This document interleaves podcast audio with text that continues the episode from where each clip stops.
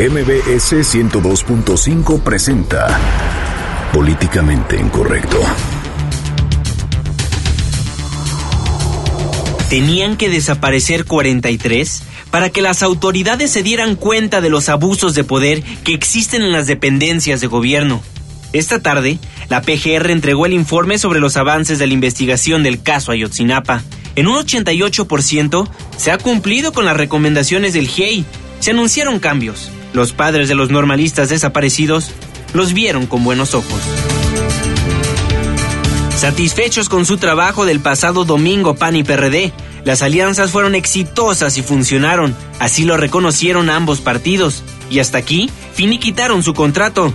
La fórmula tal vez no les alcance para el 2018.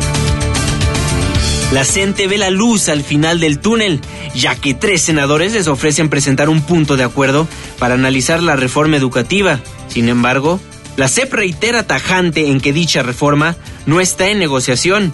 Maestros aseguran que ellos tampoco darán un paso atrás. En Twitter con el hashtag políticamente incorrecto y en mi cuenta personal arroba Juanma Pregunta estaremos al pendiente de todos sus comentarios. Y en estos momentos lanzamos la pregunta de esta noche. ¿Está a favor o en contra de que desaparezcan los microbuses en la Ciudad de México? Y hoy, en Política Ficción, Fernando Canek nos presenta una dramatización de las reuniones postelectorales en las oficinas del PRI.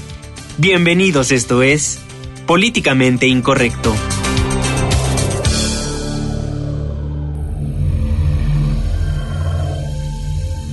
Estás a punto de entrar a una zona de polémica y controversia. Una zona de discusiones álgidas y análisis mordaz.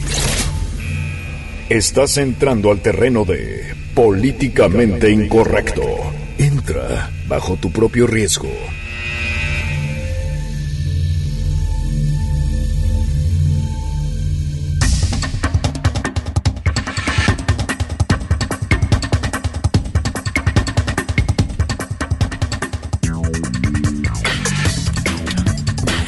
¿Cómo están? Muy buenas noches, bienvenidos a este espacio y se va a poner muy bueno esta noche, mi querido Fer. Exactamente, muy bienvenidos sean todos ustedes a Políticamente Incorrecto. No estamos sustituyendo al señor Juan Me Pregunta, nada más que está retrasado y viene tarde. Entonces, entre esas dos cosas tenemos que definir cuál. Pero esta noche le tenemos varios temas a tratar, como bien escuchó en el Claro que eh, sí. Oye, entrada. muchos andan lloriqueando todavía, ya es mitad de semana y estos siguen lloriqueando, estos candidatos que pues perdieron los comicios, siguen lloriqueando, vamos a est- estar platicando de esto. Hoy hubo una reunión bien importante que tiene que ver con estas reuniones periódicas que tienen los papás de los desaparecidos de Ayotzinapa con la Procuraduría General de la República. Vamos a estar también platicando de eso tantito más adelante. Y bueno, vienen cosas bien importantes porque cómo se puso la reunión, las reuniones del PRI después, pues de la derrota en las urnas. El CISEN de Fer Canek estuvo ahí y se lo vamos a presentar muchísimo más adelante. Pero ¿qué te parece? Pues si arrancamos con lo de hoy. Pues exactamente. Vaya que sí, y es que fíjate que hoy hubo una reunión importante, hubo una reunión importante, como ya les habíamos contado, los papás de los desaparecidos de Ayotzinapa sostuvieron una reunión con autoridades de la Procuraduría General de la República, estuvieron presentes Ever Omar Betanzos, eh, José Guadalupe Medina Romero y varias autoridades. El anuncio fue que algunos estaban, eh, que removieron algunos funcionarios, pero no al que quieren los papás de los desaparecidos de Ayotzinapa. Pero ¿qué les parece si nos vamos con todo el detalle de la información que la tiene Juan Carlos Alarcón? Vamos a escucharlo. Gracias, buenas noches. El subprocurador de Derechos Humanos, Prevención de Delito y Servicios a la Comunidad de la PGR, Omar Betanzos, afirmó que la investigación del caso Igual ha fijado una indagatoria seria, eficaz y exhaustiva que garantiza una amplia búsqueda de los normalistas que salvaguarda los derechos de las víctimas a efecto de que los hechos no queden impunes. En conferencia de prensa expuso que este día fue entregado a los familiares de los jóvenes desaparecidos el informe sobre el caso Iguala. El funcionario hizo una larga exposición de su contenido y precisó en 15 puntos las acciones acciones y estrategias que ha seguido la PGR para tratar de esclarecer el caso, así como el seguimiento de las observaciones hechas por la Comisión Nacional de los Derechos Humanos y las recomendaciones técnicas del Grupo Interdisciplinario de Expertos Independiente. Reiteró que la investigación sigue abierta y se atienden otras líneas de investigación, aunque destacó que la actuación del Grupo Criminal Guerreros Unidos y la red de complicidades es fundamental para la explicación de los hechos ocurridos hace 20 meses en Iguala Guerrero. Los alumnos de la Escuela Normal Rural Raúl Isidro Burgos de arribaron al municipio de Iguala y entraron a la ciudad para tomar camiones y llevarlos de regreso a esa institución, situación que motivó a una célula del grupo delictivo Guerreros Unidos a actuar presumiblemente en su contra, solicitando, según las evidencias recabadas hasta el momento, a elementos de las policías de Iguala y Cocula que los detuvieran y se los entregaran para privarlos de su libertad, interrogarlos y presuntamente privarlos de la vida. Línea de investigación de la que esta Procuraduría General de la República tiene los mayores indicios. Añadió que la Procuraduría General de la República dará seguimiento a los procesos instaurados con motivo de la consignación de los probables responsables y con ello garantizar que se dicten las sentencias condenatorias correspondientes. El reporte que tengo pues ahí la información que está pasando en torno al caso de los desaparecidos de Ayotzinapa. Hay que decirlo, esta reunión es periódica y también, bueno, pues los familiares no, no salieron muy contentos porque ellos quieren que se quite a Tomás Cerón de Lucio. Ellos no lo quieren en el cargo y la Procuraduría General de la República nada más no lo quita. Algunas fuentes no oficiales nos han comentado que en esta reunión pues se dijo que iba a ser eh, la siguiente semana cuando se defina si se va o no de la dependencia federal. Hay que decirlo, en la prensa nacional pues se ha manejado que no tienen muchas ganas de eh, quitarle el cargo a Tomás Herón de Lucio, que es el titular de la agencia de investigación, y de ahí eh, surgió la verdad histórica. Pero bueno, vamos a platicar qué les parece si con alguien que estuvo en esta reunión, que es Vidulfo Rosales, eh, como siempre, vocero de los papás de los desaparecidos de Ayotzinapa, él estuvo en esta reunión. Vidulfo Rosales, muy buenas noches, ¿cómo está? Don Vidulfo. Ahí nos escucha. Se nos fue Vidulfo Rosales, pero como bien lo comentaras, pues bueno, él estuvo en esa reunión. Hay que preguntarle, a nombre de todos los padres de los desaparecidos de Ayotzinapa, pues si está a favor o en contra de lo que se encontró. Sí, y sobre todo, mi querido Juanma, fue una reunión pues tenemos entendido un poco más ligera porque tampoco no había un tema tan importante pues que, que analizar porque pues los papás quieren esto, ellos, ellos han lo han dicho ya en reiteradas ocasiones, aquí lo hemos hablado hasta el cansancio, ellos no quieren a Tomás Enón de Lucio, Vidulfo Rosales no, no lo comentaba en conversaciones anteriores, ellos necesitan esa salida para poder un poquito confiar en las autoridades federales. Es lo que ellos están pidiendo y las cosas pues nada más no están avanzando. Así es, al parecer ya tenemos en la línea telefónica a Vidulfo Rosales, abogado de los familiares de los 43 normalistas desaparecidos. Don Vidulfo, muy buenas noches, ¿cómo está? Buenas noches, ¿cómo está? Pues, ¿cómo vio las reuniones del día de hoy en cuanto al caso Iguala? Pues mira, nuestra evaluación es que tenemos, eh, estamos en un proceso en el que las investigaciones todavía no toman el ritmo, todavía no toman la celeridad que deben de tener y bueno, como que estamos en un proceso en el que estamos patinando y en el que no no se vislumbra eh, claramente este el curso de esta nueva etapa de la investigación. Eh, sin embargo, bueno, es importante eh, para nosotros que la PGR tiene en cuenta y tiene considerado avanzar en las nuevas en, estas en estos nuevos elementos que el grupo interdisciplinario de expertos independientes puso sobre la mesa. Estamos hablando del tema de Witsuko, de la telefonía celular, de todo, de, de, todas las irregularidades que se dieron en el, en el, en este, en la investigación, este, y que también fue mencionado por el GIEI. Eh, todos esos elementos los tiene muy presentes la PGR y los eh, este, hay la intención de avanzar, pero ese avance todavía no se da. Vidulfo, te saluda Irving Pineda. Oye, ¿cómo fue la reunión a comparación de las pasadas? ¿Fue más, más ligera? ¿Fue una conversación más tersa? Porque si nos puedes contar un poquito en qué tono se dio la reunión, porque la verdad, pues muchos no estuvimos ahí. Mira, fue una reunión menos tensa y menos ríspida que la pasada, porque hoy en día ellos traían algunos elementos sobre la mano, no traen el tema del, del informe que están presentando, este, traen también el tema de la separación del cargo de Sara Mónica Martínez, que era una de las personas de las que estamos pidiendo pues se pueda eh, abrir un proceso de investigación por las irregularidades en que incurrió junto con Tomás Herón de Lucio. Entonces como que sacaron esos elementos de principios de a, la reunión y creo que eso contribuyó para que el tono de la misma fuera pues más menos ríspido que la vez pasada. Están un poco más contentos, pues. Bueno, pues no no contentos, pero sí como que hay expectativas de que la como te decía al principio que la PGR tiene muy en cuenta que hay que caminar en otra ruta, que hay que caminar en eh, que hay que eh, prescindir un poquito de este tema muy controvertido del basurado de Cocula y hay que avanzar en los nuevos elementos eh, que en sus recomendaciones del grupo interdisciplinario de expertos independientes pues establece. Vidulfo, te saluda Fernando Canec. ¿Notan ustedes mayor disposición por parte de la PGR a atender las necesidades de los papás o bueno, las peticiones que tienen en esta interacción con la PGR? Sí, nosotros notamos que hay que hay que hay un, un interés distinto, que hay un interés por avanzar en esta en esta nueva ruta. Obviamente eso se va a tener que reflejar ya este, con resultados muy tangibles que puedan tener ocasión en los próximos días, ya en los avances propiamente dicho de, de, la investigación de este de esta nueva de esta nueva ruta de la investigación. Vidulfo, ¿cuándo va a ser la siguiente reunión? Pues mira, la estamos programando cada mes, entonces tendría ocasión la próxima el, el 8 del mes de julio. Sería hasta el 8 de julio. Oye, a ver, de julio déjame ir al tema de Tomás Herón de Lucio. Esa es la principal petición que ustedes están haciendo, que separen del cargo a Tomás Herón de Lucio, el titular de la agencia de investigación. Hasta el momento Tomás Herón de Lucio pues sigue en la, en la PGR. ¿Qué les dicen sobre este asunto? Porque bueno, hace rato escuchaba también eh, a un papá eh, que decía, bueno, es que no vamos a descansar hasta que separen del cargo a Tomás Herón de Lucio.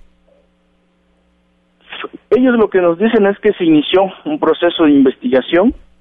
La Visitaduría General, que es como el órgano de control interno, inició una investigación eh, muy, eh, una investigación general, eh, haciendo una evaluación y una supervisión del expediente iguala en su conjunto por todas las irregularidades que se han señalado, con especial énfasis en los funcionarios que habrían incurrido en irregularidades. Y la conclusión de esas eh, investigaciones de la Institución General es se, este, tiene ocasión o, uno de sus eh, productos eh, de esa investigación es la separación del cargo de, de Sara Mónica Martínez este y es un dictamen que ellos ya tienen un dictamen técnico jurídico que ya presentó la Visitaduría General en la que obviamente hay y se incluye a Tomás de Cerón, a Tomás Cerón de Lucio y ese dictamen general eh, va a ser nos, nos se nos va a dar a conocer la próxima en los próximos días, la próxima semana eh, para ver cuáles son las sanciones que estarían este eh, este siendo acreedores, ¿verdad? los los responsables. Obviamente hay mucha reticencia para decirnos claramente qué responsabilidad este, en qué responsabilidad habría incurrido Tomás Herón de Lucio o si esa ese dictamen este hay una sanción eh, directamente a su persona. Eso lo sabremos la semana la semana que viene pero como bien lo decían los padres nosotros no vemos una investigación eh, una nueva etapa en la investigación un diálogo fluido y un marco de confianza con la PGR si no es eh, con la separación del cargo de estas personas. Ya no habrá nuevas reuniones con, eh, con la Cancillería, también estaban este tema llevándolo allá en la Cancillería que, que dirige Claudia Ruiz. Este, hay, hay una reunión en puerta, ya nos dijeron que eso es posible. Eh, sin embargo, nosotros queremos esperar que se concrete, que la, que la Comisión Interamericana pueda ya emitir una resolución respecto al mecanismo de seguimiento. Entonces, me parece que todas las diferencias que había este, en torno al, a la temporalidad, al, mandato que va a tener el, mecanismo de seguimiento a las personas que lo conforman, me parece que ya quedó zanjado ese, esas diferencias que había con el Estado mexicano, pero falta que este, la, la Comisión Interamericana pueda emitir una resolución al respecto, pues acuérdate que ahí hay el tema del, del el tema financiero, ¿no? De la de la Comisión Interamericana que obviamente es un es un elemento que tienen que valorar, ¿verdad? Estamos platicando con Vidulfo Rosales, abogado de los familiares de los 43 normalistas desaparecidos. Vidulfo, durante la reunión con los padres de los normalistas, la procuradora dio a conocer la designación de Alfredo Higuera Bernal como el nuevo titular de la Oficina de Investigación del caso Iguala. ¿Cómo ven al nuevo titular de la Oficina de Investigación? Mira, pues nosotros no conocemos, no tenemos eh, eh, muy presente su historial. Obviamente ahí la, la Procuradora General de la República nos dio su historial, nos puso sobre la mesa pues sus estudios y sus eh, este el, el currículum que él tiene. Eh, sin embargo, nosotros no a él no no lo conocemos y como dicen los padres de familia, pues vamos a esperar. Lo importante es que él pueda insertarse bien al proceso de investigación, que no iniciemos de nuevo, sino retomar lo que ya hay y pues que la confianza se, se la tendrá que ganar, ¿no? Claro, por supuesto. Vidulfo Rosales, abogado de los familiares de los 43 normalistas desaparecidos, muchísimas gracias por nuevamente tomarnos la comunicación aquí en Políticamente Incorrecto. Gracias a ustedes, buenas noches. Muy buenas noches. Pues ahí lo que tiene que decir Vidulfo Rosales, al parecer va marchando bien, pero lento. Paso a pasito. Pasito paso a pasito. a pasito, mi querido Pero Juanma. a diferencia de cómo estaba, este es un panorama un tanto más alentador, porque por lo menos hay apertura, hay diálogo y se están atendiendo las peticiones de los padres. Ahora veremos qué es lo que pasa con este funcionario a destituir, o bueno, que los padres quieren que se destituya, Cerón de Lucio, y estaremos pendientes de eso porque eso definirá la disposición de la PGR a continuar cooperando con las necesidades de los padres. Así Claro es. que sí. Y como lo comentábamos, ya hay nuevo titular de la Oficina de Investigación del caso Iguala, que es Alfredo Higuera Bernal. Él, pues para que los, ustedes sepan cuál es el historial académico de este personaje, bueno, pues es, es este abogado de la Universidad Autónoma de Sinaloa, cursó su maestría en Derecho Constitucional y Administrativo y tiene un diplomado en Derecho Laboral. Eso fue lo que Areli Gómez le informó a los padres de los normalistas. Pues se ve que es una persona preparada, pero veremos cómo hace su desempeño al frente de Sí. esta Que oficina. tenga los títulos que quiera, pero que resuelva. Pues Claro, sí, por porque mucha es el- escuela y muy malos para lo que deben. Claro, y este es un tema extremadamente sensible para los padres y por supuesto que para la sociedad en general. Es un evento que ha marcado el sexenio del presidente Enrique Peña Nieto. Sin duda alguna, sin duda alguna. eh, y bueno, pues yo insisto en que desde el origen estuvieron mal manejadas las cosas y bueno, pues por Y eso que- tenemos esta, estos problemas en pleno 2016. Es tardío y reprochable el tiempo en el que se está resolviendo, pero por otro lado es de agradecerse que se estén tomando las medidas necesarias para avanzar o por lo menos aparentar que eso se está haciendo. Claro. Hay un cambio de percepción necesario y creo que este panorama dentro de todo lo que era bastante desalentador nos da un ápice de esperanza. A, a mí algo que, que- que marcó el día de hoy y que lo tengo muy presente es cuando Ever Betanzos Torres, el subprocurador de Derechos Humanos de la PGR, pues manifestó que en el país hay abusos de poder, corrupción e infiltración del crimen organizado en algunas instituciones. No. No, la nota ¿en de ocho para las prensas. Esa es ¿y la nota, ¿Y porque- sabes quién se lo dijo? Virgilio Andrade. Entonces ahí andan compartiendo información. Es que tuvieron que desaparecer los 43 estudiantes normalistas de Ayotzinapa para que se dieran cuenta que hay abuso de poder en algunas dependencias. ¿De verdad? No, Macayu, por favor, digo. Bueno, con eso rematamos este bloque, 9 con 19 minutos, vamos a una pausa comercial, pero no se vaya, porque al regresar les contamos del amorío PAN PRD. Hoy hubo conferencia de prensa. Pausa, regresamos. Vamos a echar una firma a la OCTE y regresamos a Políticamente Incorrecto. Políticamente Incorrecto. Le venimos manejando lo que viene siendo el análisis mordaz e irreverente. Continuamos.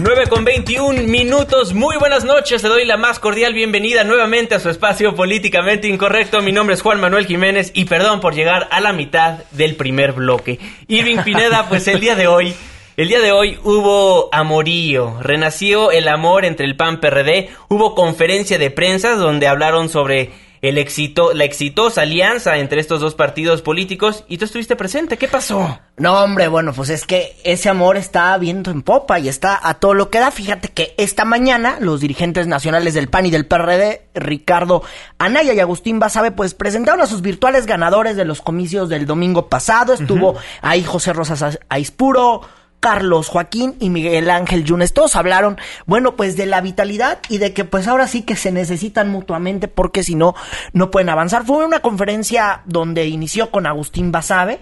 Hay que decirlo, Agustín Basabe fue el promotor de la alianza en Quintana Roo. A él se le ocurrió el tema de Carlos Joaquín, comenzar a dialogar. Y de ahí, bueno, pues también habló Ricardo Anaya, luego habló Miguel Ángel Yunes. Él decía en esta conferencia de medios que lo importante era derrotar el sistema él sí dijo que, que, pensó que no iba a pasar, pero al final sí pasó. Y bueno, pues esta conferencia importante, donde también se dejó en claro que, pues el amor y la alianza amarillo-azul, pues solamente es para estos comicios de 2016. Y hay que decirlo, la super prueba de fuego viene en el 2017 con el Estado de México. Pues si es que se puede, ¿no? Porque hace seis años, pues hubo una negociación del gobierno federal con el PRI para que no fuera en alianza PAN-PRD claro. en el Estado de México. Eso hace un rato tote cuando Calderón estaba en el poder. Pero en esta conferencia de prensa, el presidente nacional del PAN, Ricardo Anaya, reconoció pues la labor de Agustín Basabe y así lo dijo. Quiero hacer un sincero y profundo reconocimiento al PRD y de manera muy especial a su presidente Agustín Basabe. Sin ti, Agustín, esto simple y sencillamente no habría sucedido. Quienes seguimos la historia de cerca sabemos que Agustín hizo de estas alianzas una auténtica cruzada personal. Estuvo dispuesto a llevar la lucha hasta las últimas consecuencias. Pues sí, eso por parte de Ricardo Naya, el presidente de Acción Nacional. Y luego, obviamente, Agustín Basabe le regresó el elogio, lo vistió de flores al presidente del PAN y pues también dije, dijo que estas, estas alianzas sí funcionaron. Las alianzas funcionaron. Las alianzas fueron exitosas. Le ganamos al PRI tres estados fundamentales en estas alianzas. Veracruz, que es el estado con el tercer padrón más grande del país. Quintana Roo, que tiene una posición estratégica en materia de turismo en México. Bueno, ahí las palabras de Agustín Basabe, el presidente nacional del Sol Azteca. Importante, algo que rescato de esta conferencia de prensa, es que pues entre los dos echaban flores los unos a los otros, pero al parecer nada más quieren derrocar al PRI. El gobierno que van a hacer juntos ya va a ser punto y aparte, ya veremos cómo funciona. ¿Quién sabe? Eh? Porque ya la manzana de la discordia ya no existe en el PRD. La, fuerza de izquierda realmente se, se, fue a Morena y entonces ahora el PRD pues tiene muchas más eh, posibilidades de tener ideas similares al panismo. Yo creo que va a haber una fusión entre estos dos partidos en algún momento, sobre todo por supervivencia del PRD. Claro, por supuesto, pues ya veremos y por parte del PRI también ya han salido voces a decir cosas. Una de ellas fue César Camacho, que a quien ya tenemos en la línea telefónica de Políticamente Incorrecto. Don César, muy buenas noches, ¿cómo está? ¿Qué tal, Juan Manuel? Bien, buenas noches, gracias. El PRI tendrá que encabezar el análisis y una revisión exhaustiva acerca de lo que pasó en estos comicios del 2016. Claro que sí, en un ejercicio amplio, horizontal, incluyente, porque evidentemente que no se trata de un incidente. Los resultados en eh, elecciones que se llevaron a cabo en 14 entidades del país no son un asunto menor en la vida política eh, de la nación y tampoco en la del PRI. Eh, me parece que son muy pocos días los que han transcurrido entre la jornada electoral y ahora y seguramente tenemos no solo que drenar lo que ya ocurrió y sabemos, sino entrar a los detalles en un ejercicio de neurocirugía para ver qué ocurrió, cobrar, eh, diríamos, o tomar la mejor lección de eso, asumir con todo sentido de responsabilidad deberes y lo más importante, ver para adelante. El nuestro, que es un partido que ha eh, vivido de manera muy intensa eh, una etapa en donde éramos hegemónicos, prácticamente únicos, a eh, competir en condiciones muy severas, muy duras, un PRI que ha conocido tiempos difíciles, tiempos de recuperación de espacios, vivirá en los días eh, por venir un tiempo retador. En consecuencia, con optimismo que no vamos a perder nunca, no solo vamos a ver qué pasó, sino qué debe pasar en los siguientes días, semanas, meses, eh, un año, dos años.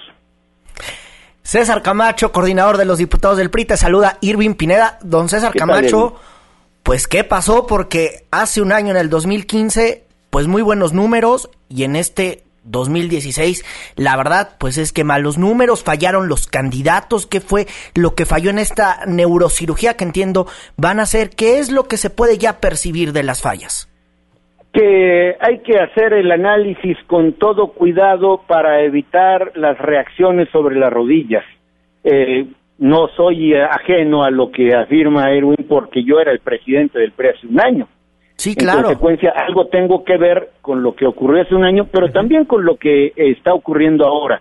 Tengo la fortuna de ser el coordinador de 208 diputados al Congreso de la Unión y no somos ajenos ni al proceso electoral ni a la toma de decisiones y tampoco estaremos ajenos a la ejecución de una manera nueva, distinta, fresca, puesta al día de reaccionar frente a los resultados que tuvimos el domingo pasado.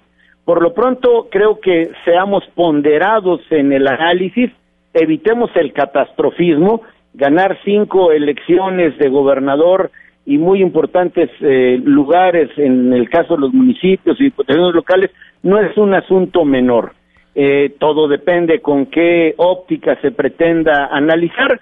Creo que hay que hacerlo en forma ponderada ni catastrofismo y menos espacio para la autocomplacencia. Las cosas en su justa dimensión, nuestro presidente Manlefá Beltrones ha sido muy responsable, suficientemente crítico para dar la cara dentro y fuera del partido y por lo pronto lo que puedo decir es que cuenta, ha contado, cuenta y contará con nuestro respaldo tanto en la tarea de analizar como en, la tarea que entraña hacerle frente a tiempos que al, mis, que a la vez son difíciles y retadores y oportunidades. César, te saluda Fernando Canec. En esta eh, cirugía que nos planteas del PRI, ¿se plantea limpiar las filas del partido para volver a ganar la credibilidad? Limpiar las filas de estas, como mencionaba bien Vicente Fox hace mucho rato, de limpiar el partido de tepocatas, alimañas y víboras prietas? bueno, eso que comentas es, dados los tiempos, es un asunto de la prehistoria política tiene cuando menos 16 o 17 años.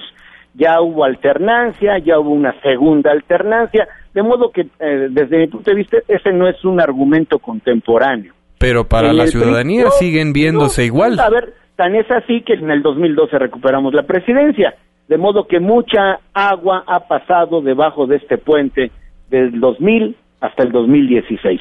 En consecuencia, hagamos un análisis ponderado y pongamos las cosas en contexto, en perspectiva, seguramente con sentido de responsabilidad quienes algo hicieron mal o dejaron de hacer bien tendrán que afrontar los resultados, las consecuencias de su actuación.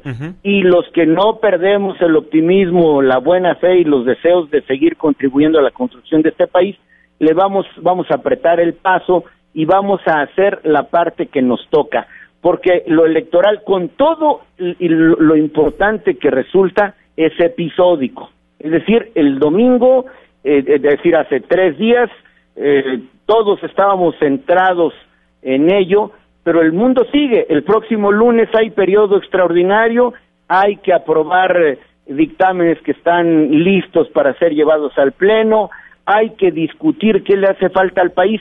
Entonces, no nos anclemos no nos detengamos, no nos quedemos a vivir en el domingo 5 de junio. Démosle la, atención que merece y vamos a caminar para adelante porque hay mucho, mucho trabajo. César Camacho, coordinador de la bancada del PRI en la Cámara de Diputados, el PRI más unido que nunca. El PRI, a ver, eh, parece una frase hecha. No. Al PRI hay que, eh, decir, hay que seguir contribuyendo a la unidad. La unidad no se decreta la unidad se construye. En consecuencia, no es que si más unido que nunca o no parece eh, discurso de plazuela. A mí no me gusta. Lo que creemos que creo que hay que hacer es veamos quién hizo qué, correcta o incorrectamente, y vamos a ver para adelante qué hacer para construir, para robustecer esa unidad que es indispensable para que el PRI, con su gran espíritu de cuerpo, haga frente a los retos del presente y del futuro inmediato. En política, hablar de futuro inmediato o de largo plazo parece iluso. En política pragmática, a nivel de piso, el hoy, el mañana y pasado mañana y no más. Así es de que hagamos balance de lo que ocurrió, eh, repongámonos, apreciemos el trabajo de quienes lo hicieron bien, eh, valoremos a quienes eh, están en falta y vámonos para adelante. El país no se detiene, el país requiere un Congreso legislativamente productivo. En el caso de nuestra bancada, una un grupo, un bloque de diputadas y diputados, y estoy seguro que en el Senado sucede algo muy parecido, que seguirá respaldando las políticas públicas de Enrique Peña Nieto, que permanecerá atento a lo que piensen los grupos parlamentarios de otro signo partidario, siempre con el deseo de construir acuerdos que son los que a este país le hacen falta. César, eh, en este tema también del domingo de la jornada, ¿cómo viste las encuestas de salida que en verdad ocasionaron muchísima confusión en la ciudadanía? Pues primero, eh, creo que la feria de las encuestas no le hace ningún bien a la democracia. Eh, además, se demuestra cómo es que eh, cada día son menos quienes aciertan en, digamos, la previsión, los resultados posibles. Quizás es un asunto no suficientemente pensado, reflexionado. Habría que volver a la carga a la, en, la revisión de la legislación electoral para evitar esta feria interminable de dimes y diretes que lejos de dar certeza generan desconcierto. Al final, más allá de declararse vencedores o no, lo único que priva, lo único a lo que hay que hacerle caso es a los resultados que den los órganos electorales llegado el momento. Hemos vivido muchos años una especie de prisa una especie de ansia por conocer los resultados.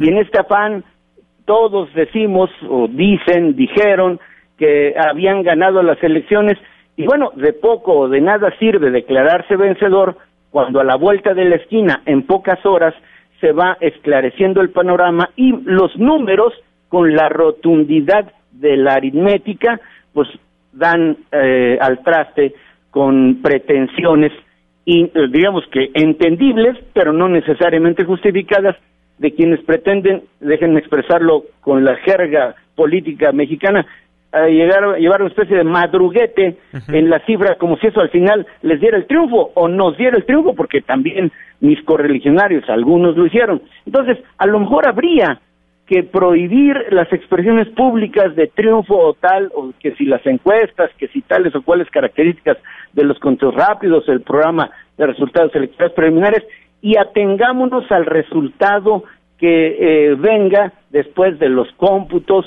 eh, de, de, lo que ocurrió en las mesas receptoras de votos, en las casillas. Se, lo digo de bote pronto. Lo que sí es cierto es que ahora vivimos por los resultados tan apretados, por las diferencias tan estrechas, una feria de declaraciones, de salidas a los medios, de desconcierto y al final, pues el agua toma su nivel. Finalmente, César, y perdón que insista, hace un año yo platicaba contigo sobre el proceso anterior y tú decías que escoger a los candidatos e ir, e ir en unidad era clave para ganar. Y entonces, en este 2016 falló, fallaron los candidatos, fallaron los procesos para escoger a los candidatos. Cada elección es distinta. En consecuencia, los criterios, el contexto, las circunstancias de 2015 no son las de 2016 y seguramente no serán las de 2017. En consecuencia, no metamos vino nuevo en odres viejos.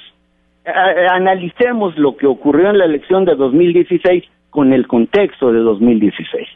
De acuerdo, don César Camacho. coordinador de la bancada del PRI en la Cámara Baja. Muchísimas gracias por tomarnos la comunicación aquí en Políticamente Incorrecto y por supuesto que los micrófonos siempre abiertos para usted. Pues extraordinario, muchas gracias porque tendremos mucho que comunicar a través de ustedes a partir del próximo lunes 13 y los días por venir. Hay mucha chamba, tenemos dictámenes listos, hay buena actitud y bueno, la elección importante, pero ya se quedó atrás. Excelente. Vamos para adelante a concretar acuerdos políticos convertidos en buenas leyes. Muchísimas gracias, don César. Gracias Muy buena noche. Bueno, ahí César Camacho, el coordinador del PRI en la Cámara Baja, pues dice que el PRI necesita una neurocirugía Una- a raíz de esta elección No, 2016. Yo creo que erró el término porque iba a decir microcirugía. Tan insignificante que no va a haber ningún cambio en el PRI. Por lo que oímos es si hay algo de lo que tengan que responder algunos de los militantes del partido, lo harán y si no, no. La ciudadanía no tiene exigencias sobre el PRI. El PRI está bien, el PRI todavía está vigente. O sea, realmente estamos en esa perspectiva. Hasta Manlio ya había aceptado que había un escarnio social, mano. ¿En, en dónde estamos o en qué país vivimos? ¿En qué mundo de fantasía? Bueno, es un Es- discurso muy prista. Exactamente. Es del nuevo PRI totalmente a la vieja usanza. Esa es la maravilla. Bueno, pues así el proceso de cómo van analizando las dirigencias nacionales. Y bueno, pues ahora vámonos a Zacatecas. Vamos allá- a Zacatecas con Alejandro Tello, que también hubo declaraciones, virtual ganador en esa entidad. Sí, y fíjate que también el Consejo Municipal eh, pues de Zacatecas inició ya el recuento de voto por voto de los comicios en la capital. Ahí en esos comicios había ganado Soledad Luébano, que es la candidata de Morena, con 18.651 votos. Así es. Seguido de la priista Judith Guerrero, con 18.005 según el PREP. Eso, bueno, ahí lo que está pasando que ya está generando pues el voto por voto y casilla por casilla. Ustedes se acuerdan de esa, de esa bonita canción, Fer la puede cantar mejor. Eh, Yo sí la canté. Y bueno, pues ahí lo que está pasando en Zacatecas, también el candidato del PRI, Partido Verde, y virtual ganador de los comicios para renovar la gubernatura de Zacatecas, Alejandro Tello, aseguró que ganó conforme a la ley y que las tendencias pues son irreversibles. Esto es parte de lo que dijo. No vamos al populismo, al triunfalismo sin tenerlo. Estamos aquí frente a ustedes contentos, pero muy agradecidos sobre todo con todos los votantes. Les aprecio estos momentos de su tiempo. Este triunfo es de ustedes, es de Zacatecas. Muchísimas gracias a todos por el trabajo que día a día fuimos haciendo.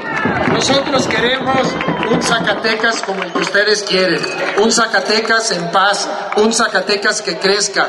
Y eso es lo que quieren los zacatecanos, un Zacatecas en paz, pero al parecer por esta disputa entre diferentes partidos políticos, pues no llega la paz a esa entidad. Bueno, ahora hay que decirlo, mi querido Juanma, es parte del proceso, Ah, el no, hacer el voto supuesto. por voto, la casilla por casilla. Lo que menos quisiéramos es irnos en estas etapas larguísimas del proceso que, que bueno, que para eso están, ¿no? La verdad es que eh, con toda la temperatura social que hay, estas etapas del proceso te ayudan a que la gente se vaya relajando, aunque pues hay momentos de tensión como los que seguramente se estarán viviendo en Zacatecas pues en las siguientes horas y en los siguientes días. Y es que déjame informarte también que poco después de las 5 de la tarde, pues arrancaron las asambleas informativas del candidato de Morena a la gubernatura de Zacatecas, David Monreal. Las asambleas las había convocado en un video y es que, hay que decirlo, eh, David Monreal, pues acusó desde ayer lunes, bueno, no, desde antier, desde antier. desde antier, acusó eh, David Monreal que hubo un cochinero a la hora de emitir los votos. Él acusó compra de votos, algunas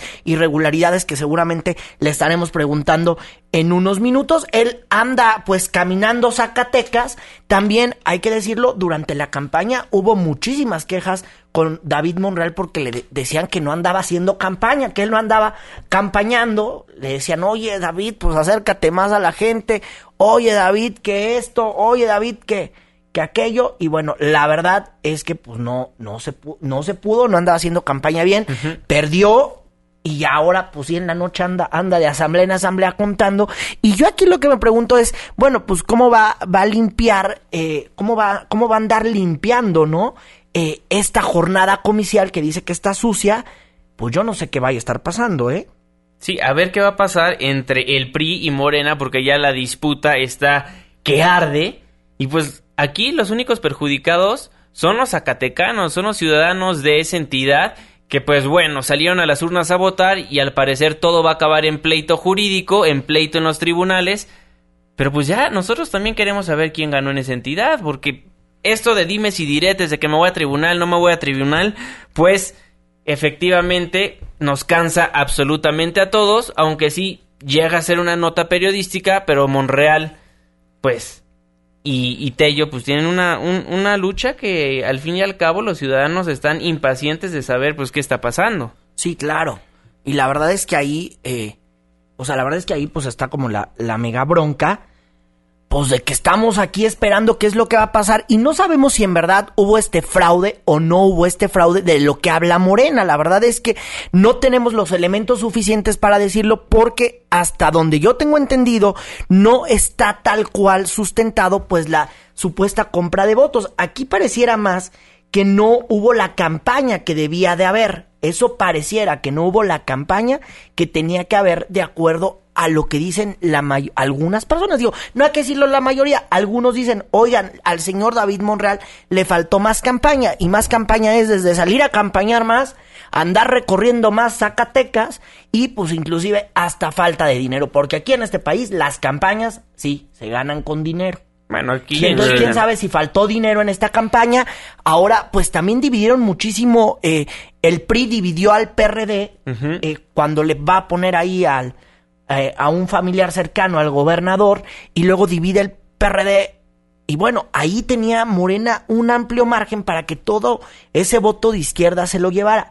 ¿Quién sabe qué pasó? Porque la diferencia, de acuerdo al PREP, pues son 10 puntos de distancia. Tampoco no es uno o son dos puntos. Sí, es considerable. Y eso es lo que preocupa. Y a mí también me saca un poco de onda, pues estas asambleas informativas. Eh, David Monreal, tenemos entendido, pues miren, hasta las 8.50 de la noche andaba, andaba haciendo las asambleas informativas, nos, nos dicen aquí eh, en Twitter algunos colegas periodistas que, que él andaba pues eh, recorriendo, recorriendo ahora sí que Zacatecas para informar lo del robo. Don señor David Monreal, pues esas, esas caminatas de la noche las hubiera hecho en campaña, ¿no? Bueno, a ver si en, en Políticamente Incorrecto posteriormente tenemos el gusto de platicar con David Monreal para que nos cuente pues qué está pasando en aquella entidad y si realmente se van a ir a tribunales o a ver qué va a pasar en Zacatecas. Sí, quién sabe qué quieran, a ver, quién sabe qué quieran, pero la neta es que eso de andar con las asambleas informativas, pues esas asambleas funcionan en campaña y no es que yo me ande enojando, pero pero no, no me parece lógico. y menos con una distancia de 10 puntos. Claro, a ver, no yo es también uno, estoy, no son dos, o sea, estoy, son 10. estoy totalmente de acuerdo con eso. O sea, hay dos cosas a debatir aquí, porque desde que el IFE se transforma en INE, viene arrastrando esta sombra todavía de pues gran duda de la ciudadanía sobre nuestros procesos electorales, cosa que muchos partidos políticos están utilizando ahorita a su favor y en este caso Morena, que parece que ya es la cantaleta este eh, especializada del partido, ¿no? La palabra fraude ya es el común denominador que entonces trae a, a consecuencia que cuando exista un fraude de verdad, pues tengamos dudas también de que el reclamo sea genuino. por supuesto. Entonces deslegitima también un reclamo que tiene mucho sustento, pues que no lo usen como eh, Pedro y el Lobo. Claro. Pues ya estaremos aquí en Políticamente Incorrecto analizando lo que va a pasar en aquella entidad y en las demás, porque va a haber muchas impugnaciones por parte de los partidos políticos. Aquí ya se lo hemos informado, el PRI, el PAN y el PRD todos van a estar impugnando para que obviamente gane su gallo. 9 con 45 minutos, vamos a un corte comercial y regresamos. Ya vuelve Políticamente Incorrecto. No te vayas, esto apenas se pone bueno. Debate con nosotros en Políticamente Incorrecto. Regresamos. Mientras tanto, en las oficinas del PRI... Buonasera, Don Manlio. Buonasera, Giuseppe. Vieni qui. Anda, toma asiento. ¿Qué pasa? Estamos afligidos, don Manlio. La percepción social es el nuestro partido está decayendo cada vez más. La gente está harta de nosotros. En estas elecciones nos ha dado un voto de castigo. No haga caso, es la jugada. Son rumores, son rumores. Nadie ayuda Manlio. Se nos ha ido Durango, Puebla, Quintana Roo, Chihuahua y Aguascalientes. Hemos perdido Tamaulipas. Y el porte de Veracruz, el bruto del gobernante nos ha hundido. Solo Fallade y el mio figlio han conservado dos de nuestros bastiones. Don Manlio, así no se puede. Me veré obligado a hablar con esto con Don Carlos. Calma, Giuseppe, calma. Vamos, deja la pistola, toma el canoli. Pero, don Manlio, nos está cargando la Madonna. ¿Cómo es que está usted tan tranquilo? Eh, perché non si stanno facendo il trabajo sucio, Giuseppe. Come dice? Tutti le candidate del PAN e del PRD sono la nuova forza priista. Tutti sono infiltratos. En su mayoría son expriistas de hueso colorado, haciéndose pasar por reformistas. La alternancia no es tal, capito. Pero eso quiere decir que cualquier cosa que haga mal repercutirá en nosotros. Para nada. Se repartirá la culpa como las elecciones pasadas. El electorado nunca se dará cuenta que todos somos uno solo, la clase política. Si la economía va mal, si el país va mal, tutto va bene para nosotros. La economía es la pistola. La política es saber cuándo jalar el gatillo. No la había visto de esa manera, don Manlio. Eso quiere decir que esto lo tenía planeado desde el principio. Por supuesto, io non me chupo il pulgare.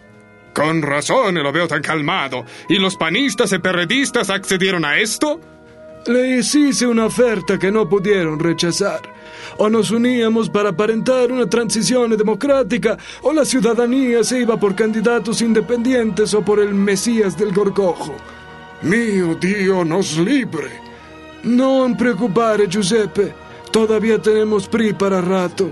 Los dinosaurios se habrán extinguido, pero la familia del potere sigue vigente.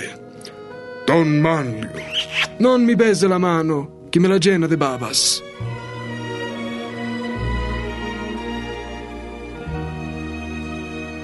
Fernando Canek con su sección. Ficción política. Ficción política. Y pues bueno, esta es otra transcripción, una dramatización de la transcripción que nos dieron nuestros amigos de Wikileaks y de los Panama Papers para el deleite de nuestro auditorio. Qué bárbaro, Fernando. Ay, es que día 3 de la cruda electoral y al parecer siguen dando de qué hablar las elecciones y todavía va a faltar muchísimo más y en algunos estados ya está divorcios. Sí, claro que sí. Y es que fíjate que hace unos minutos salió ahí, pues, en, en la cuenta de Twitter de Mariana Zorrilla Herales, que quién es, pues es la esposa del todavía gobernador de Quintana Roo, Beto Borge, que por cierto su partido perdió en los comicios del domingo pasado. Y pues donde anuncia que ya se va a divorciar, a divorciar de, perdónenme, del gobernador Roberto. Ah, por Borge. Twitter. Eh, pues sí, lo hizo en redes sociales. No, pues que quemón tan Eh, gacho, que oye. después de cinco años y medio, pues hacen del conocimiento de que se van a divorciar. Fue una decisión compleja, difícil, pero ambos decidieron emprender caminos por separado. Entonces, pues Beto Borge la ha de estar pasando muy mal, perdió el estado y ahora hasta la esposa, bueno, se divorciaron o no se entendieron, pero bueno, no anda en su mejor momento el gobernador de Quintana Twitter, Roo. hombre, qué gacho. Y pues. luego en Twitter. Pues sí. No. Oye, ¿sabes quiénes no están divorciados? Los profesores de la CENTE porque siguen más unidos que nunca y hoy se manifestaron a las afueras del Senado de la República En donde lados. insistieron, donde insistió el magisterio disidente a abrir una mesa de negociación con el gobierno federal. ¿No es déjà vu? Sí, volvió a pasar. Rocío Méndez con el reporte. Adelante, Rocío. Muy buenas noches. Efectivamente, Juan Manuel, la caravana que movilizó a más de 3.500 maestros disidentes, de acuerdo a cifras oficiales, o a más de 5.000, según los organizadores, sigue esperando la intermediación del Senado de la República para la instalación de una mesa de diálogo con el gobierno federal, explicó a las puertas de la Cámara Alta Adelfo Alejandro Gómez de la sección 7 de Chiapas, escoltado por la dirigencia magisterial. para poder buscar rutas o mecanismos que nos permitan encontrar dónde discutimos ante la política de cerrazón que guarda el gobierno federal, específicamente la apertura de la mesa con este gobierno.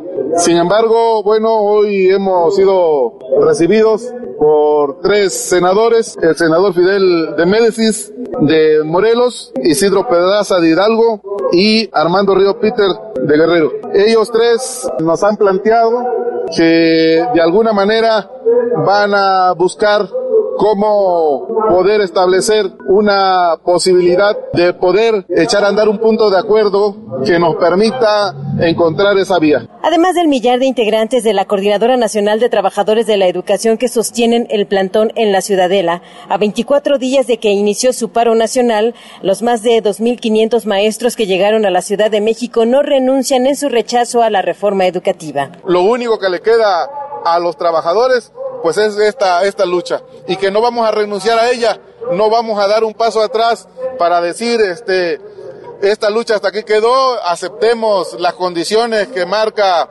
el secretario de Seguridad Pública, Aurelio Nuño.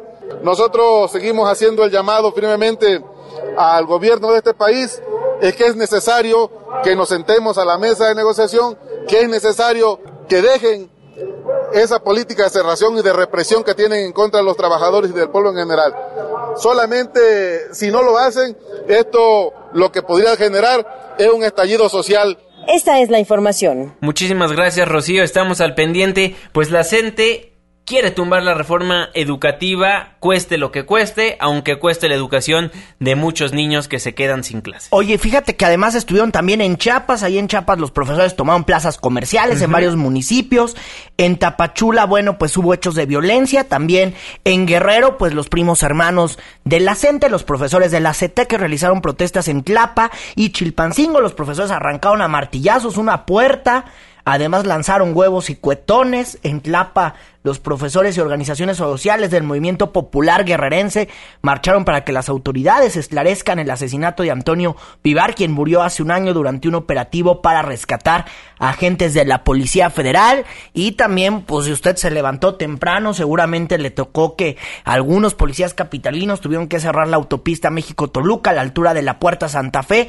porque los profesores de la CENTE querían llegar y pues quién sabe cómo llegaron, pero llegaron hasta el Senado, lo recibió ahí eh, la comisión, el senador perredista eh, Fidel de Médesis, tengo entendido, y ahí don Fidel les dijo que pues ellos van a buscar que les abran la puerta la puerta en gobernación o por lo menos entablar la mesa de diálogo con el gobierno federal, pero bueno, es un ejercicio que es constante de la CENTE, siguen estirando la liga, y a ver quién aguanta más o a ver quién da su brazo a torcer, ¿no? Claro, importante mencionar que fueron tres senadores que recibieron esta, esta comitiva de la Fidel, como bien lo comentas, Isidro Pedraza y el senador Armando Ríos Peter, todos del Sol Azteca, y pues al recibir a estas, a estos profesores de la pues ofrecieron un punto de acuerdo, o sea, levantarlo al pleno, pues para revisar la reforma educativa, pero bueno, ¿qué tanto poder vaya a tener este punto de acuerdo? Ya lo veremos. Quieren que los acompañe a lo largo del proceso para poder mediar entre Secretaría de Gobernación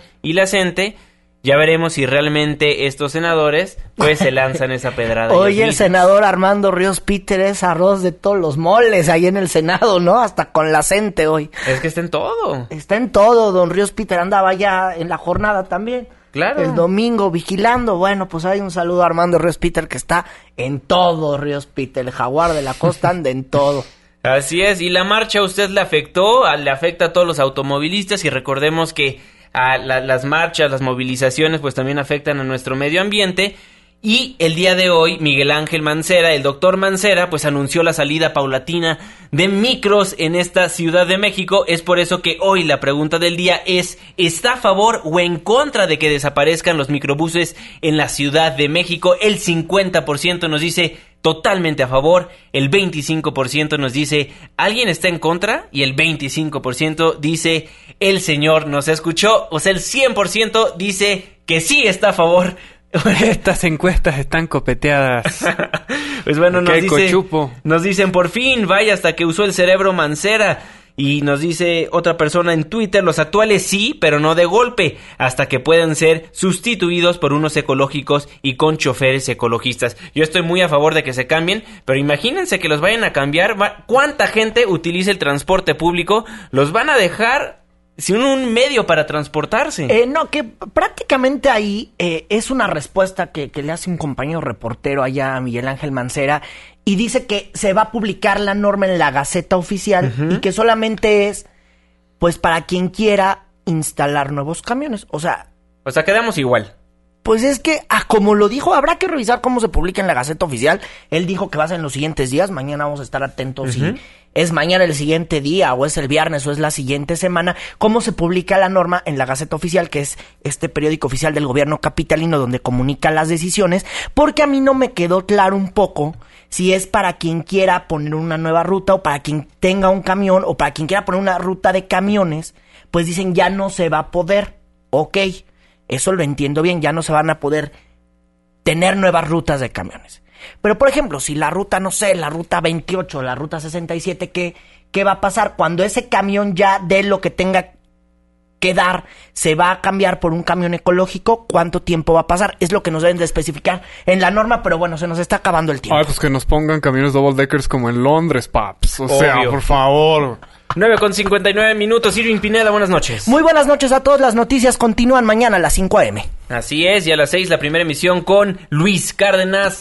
Fernando Canek, muy buenas noches. Querido auditorio, muy buenas noches. Nos vemos mañanita. Auf Wiedersehen. A nombre de todos los que formamos Políticamente Incorrecto, se despide de ustedes su servidor y amigo Juan Manuel Jiménez. Muy buenas noches. Estás dejando el terreno de lo políticamente incorrecto. Hasta la próxima.